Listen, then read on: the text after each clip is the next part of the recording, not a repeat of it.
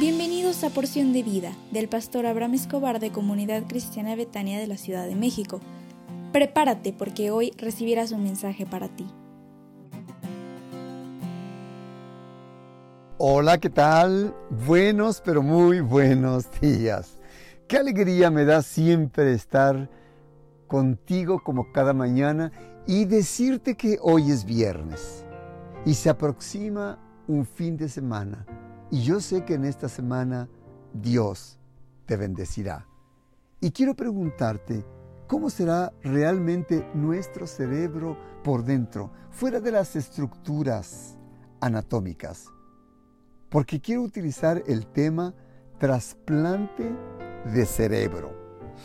Porque dice Romanos 12.2, no os conforméis a este mundo, más bien transformaos por medio de la renovación de vuestro entendimiento.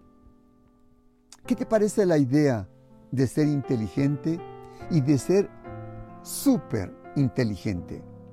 Imagínate esto. Una mañana te despiertas y te encuentras con que eres la persona más brillante del mundo. Ayer luchabas por entender las matemáticas de cuarto grado. Hoy desde todas partes del mundo te ofrecen puestos como ingeniero espacial. Esta repentina subida a una inteligencia total es lo que le sucede al personaje de un cuento que también fue llevado al cine. Tiene 32 años y es manso y amistoso, pero no muy inteligente. Puede leer y escribir, bueno, más o menos. Sabe que no es tan despierto como las personas que lo rodean, pero en el relato hay una rata blanca de laboratorio que en algunas maneras es más inteligente que él. Cuando someten a la rata a una operación experimental, se convierte en una rata genio. Nuestro personaje también es sometido a una operación similar y también se convierte en un genio. Pero los resultados no son de todo agradables. Parece que su superinteligencia viene acompañada de egocentrismo, desconfianza y la costumbre de discutir con los demás, características que no tenía antes de su operación. Cuando Pablo en Romanos 12.2 dice que Dios quiere cambiar nuestra manera de pensar, no está diciendo que nos sometamos a una cirugía del cerebro Oh, no, no, no. Dios no quiere aumentar nuestro poder cerebral, convertirnos en socios del club exclusivo para genios. No, eso no quiere Dios. Él quiere cambiarnos para que lleguemos a ser personas cuya manera de pensar se parezca un poco a la del Señor Jesús. Entonces, ¿cuál es exactamente la manera de pensar de Jesús? Dice la Biblia que Jesús llegó a pensar como siervo, que está dispuesto a renunciar a sus propios intereses, aún su vida, en favor de poder bendecir a otros.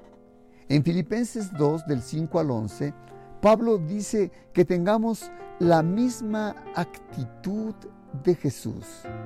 Dios quiere que cambies tu actitud que a partir de hoy seas una persona con una actitud para bendecir a tu esposa, a tu esposo, a los tuyos, a los que están cerca de ti, que aprendas a sonreír, a bendecir, a, poder ceder a aquellas personas que te están pidiendo algo. Dice, el apóstol Pablo que Jesús, Él dejó la gloria del cielo para nacer en un cuerpo humano y dio su vida en la cruz por ti y por mí. Nadie obligó a Jesús para vivir entre nosotros y morir por nuestros pecados. Lo hizo voluntariamente y lo hizo por amor.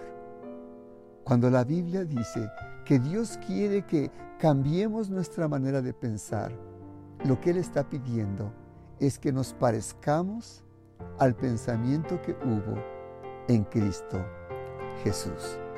Deseo de todo corazón que tengas un excelente fin de semana y te invito para que asistas este domingo primero de mayo en que recordaremos a los niños y les haremos una fiesta a ellos Pero en el templo tendremos una reunión de celebración para el Señor Jesús y tú formas parte de esta celebración. Así que te espero con mucho cariño. Dios te bendiga.